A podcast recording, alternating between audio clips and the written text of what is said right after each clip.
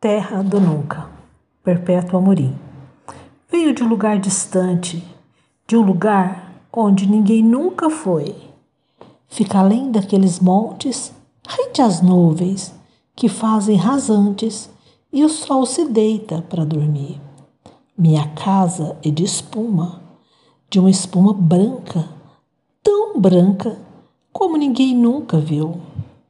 As janelas pequeninas tem flores de manacá que exalam um cheiro bom vindo de lá para cá. Na porta da minha casa, meu dragão dorme tranquilo, sem nada ouvir ao redor, pois é surdo de velhice e sofre de uma renite que o impede incendiar.